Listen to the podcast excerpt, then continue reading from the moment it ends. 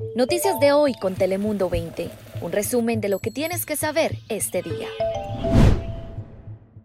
Bienvenidos a nuestro noticiero digital de Telemundo 20. Yo soy Melisa Sandoval y hoy podrán tener las noticias más importantes del día, resumidas en pocos minutos, a su disposición para estar informados en cualquier momento cuando lo desee.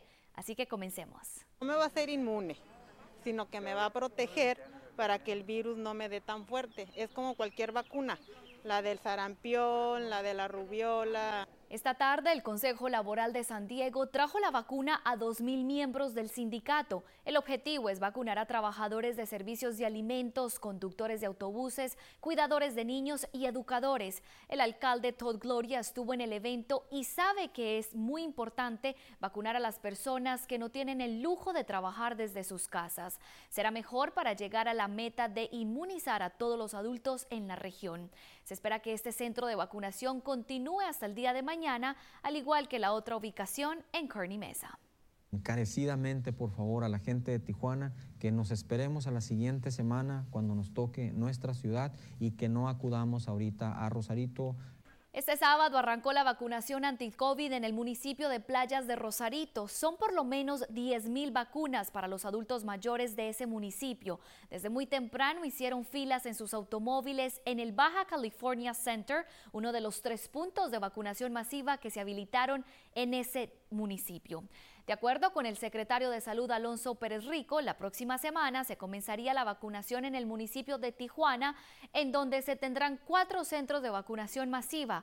Hasta hoy se han aplicado más de 128 mil vacunas en Baja California. Y un hombre en el sur del condado está pidiendo ayuda especialmente de la población latina para encontrar un donante y salvar su vida. Vamos a tener un drive para, para ver si me pueden ah, la gente latina ayudar a, que vengan, ojalá que me ayuden a agarrar una, un cheek swab, swab para salvar mi vida o salvar una vida de alguien más. Salvador Mendoza fue diagnosticado con leucemia el año pasado y sus hermanos únicamente son compatibles en un 50%, por lo cual no califican para donar. Los médicos le están recomendando un trasplante de células madres sanguíneas. Pero por eso hoy él y su familia estuvieron en National City pidiéndole al público que den una muestra de saliva con la esperanza de encontrar a un donante.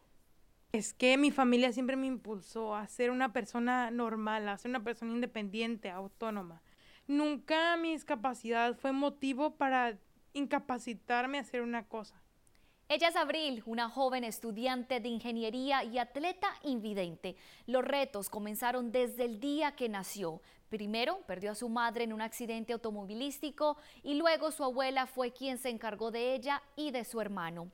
La excelencia académica ha sido su motivación. La falta de recursos ha sido otro de los grandes retos, sobre todo cuando se requiere de un equipo de computación especial a sus necesidades.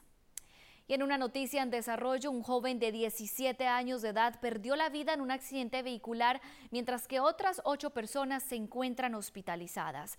El mortífero accidente sucedió en Lindavista alrededor de las 11 de la noche de este viernes. El choque involucró un total de tres vehículos. Los bomberos hicieron todo lo posible por rescatar las personas heridas y según las autoridades el conductor de un Toyota perdió el control del auto y se estrelló contra un Mazda donde una mujer de 21 años recibió heridas que amenazan su vida. Aún se está investigando la causa del choque, pero la policía dice creer que la alta velocidad podría ser el principal factor. Y hablando de accidentes vehiculares, las autoridades están buscando información sobre él o los sospechosos involucrados en un tiroteo en la autopista sucedido sobre la Interestatal 805 esta madrugada. La patrulla de caminos dice que alrededor de las 2 y 20 se reportaron varios disparos al norte de la avenida Imperial. Un auto con tres tripulantes fue impactado por múltiples balas, dejando a dos personas con graves heridas y otra más murió en el hospital. Se le pide a la comunidad llamar a las autoridades de inmediato si tiene alguna información de este hecho. Y para darle la bienvenida a las condiciones climáticas de esta primavera nos acompaña Daniela Guichiné. Hola Melissa, buenos días, feliz domingo, el primer domingo de primavera. Y aunque tendremos cielo despejado, las temperaturas máximas van a estar un par de grados más bajas de lo normal.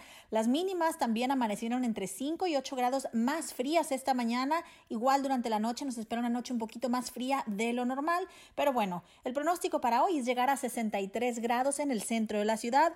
Marcas en los altos 50 será lo máximo en la zona de las playas, el interior con 66, las montañas van a llegar hasta entre 50, 51 grados y los desiertos hasta 73, aún con viento, eso sí, de entre unas 15 y 25 millas por hora, con ráfagas que podrían alcanzar hasta las 35. Así es que tome sus precauciones en aquellas zonas. En los próximos días las temperaturas se van a mantener en un continuo sube y baja, pero vamos a tener el miércoles como el día más caluroso y para el día jueves hay un 30% de probabilidad de lluvia para las montañas, pero bueno, aún faltan algunos días y este pronóstico puede cambiar, así que por favor esté pendiente. Por lo pronto, ahora pasamos contigo, Ricardo. Adelante. ¿Qué tal, qué tal, Daniela? ¿Cómo estás? Espero que estés teniendo un excelente domingo. Comencemos con historias locales y es que ahora el condado de San Diego se encuentra bajo la fase roja. Hay un poquito más de libertad y podemos disfrutar las actividades que antes no podíamos realizar. Por ejemplo, el día de ayer varios restaurantes reportaron un aumento de clientela y las personas desayunaron en la comodidad de los interiores. Bajo este nivel, la industria restaurantera podrá tener una capacidad de 25% adentro de los comercios. Por otro lado, los gimnasios también ya comenzaron a operar siguiendo las directrices de salud. Una grata noticia para este sector ya que mal clima y el frío les impedía llevar a cabo los ejercicios de aire libre. Y mientras que del otro lado de la frontera, el gobernador Jaime Bonilla aseguró que no habrá restricciones para ingresar a México desde los Estados Unidos. Esto como medida para controlar los impactos de la pandemia por COVID-19.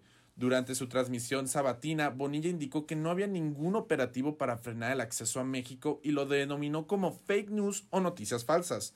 Además reiteró que sí había restricciones en el sur del país en la entrada de Guatemala, pero no en Estados Unidos. Y para concluir, ya son 11 semanas desde la desaparición de Maya Milet, una madre de Chulavista quien fue vista por última vez el 7 de enero. El día de ayer sus amigos y familiares llevaron a cabo un evento de recaudación de fondos en el mercado agrícola de Islay con el fin de mantener a la comunidad consciente de su ausencia. Sus más allegados repartieron volantes y vendieron fresas con chocolates para colectar el dinero para comprar utensilios y así seguir con la búsqueda. Eso es todo por mi parte. Regresamos contigo, Melissa, que nos tienes más.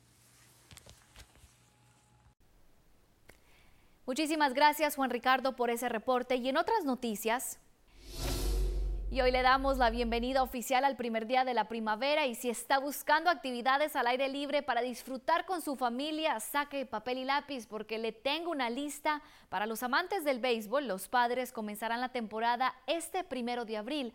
Además, al norte del condado aún puede disfrutar del campo de flores en Carlsbad, el cual está abierto todos los días hasta las 6 de la tarde. Y por último, el Museo de Arte en San Diego planea incorporar el evento anual Art Live, donde diseñadores florales recrean famosas obras de arte con flores.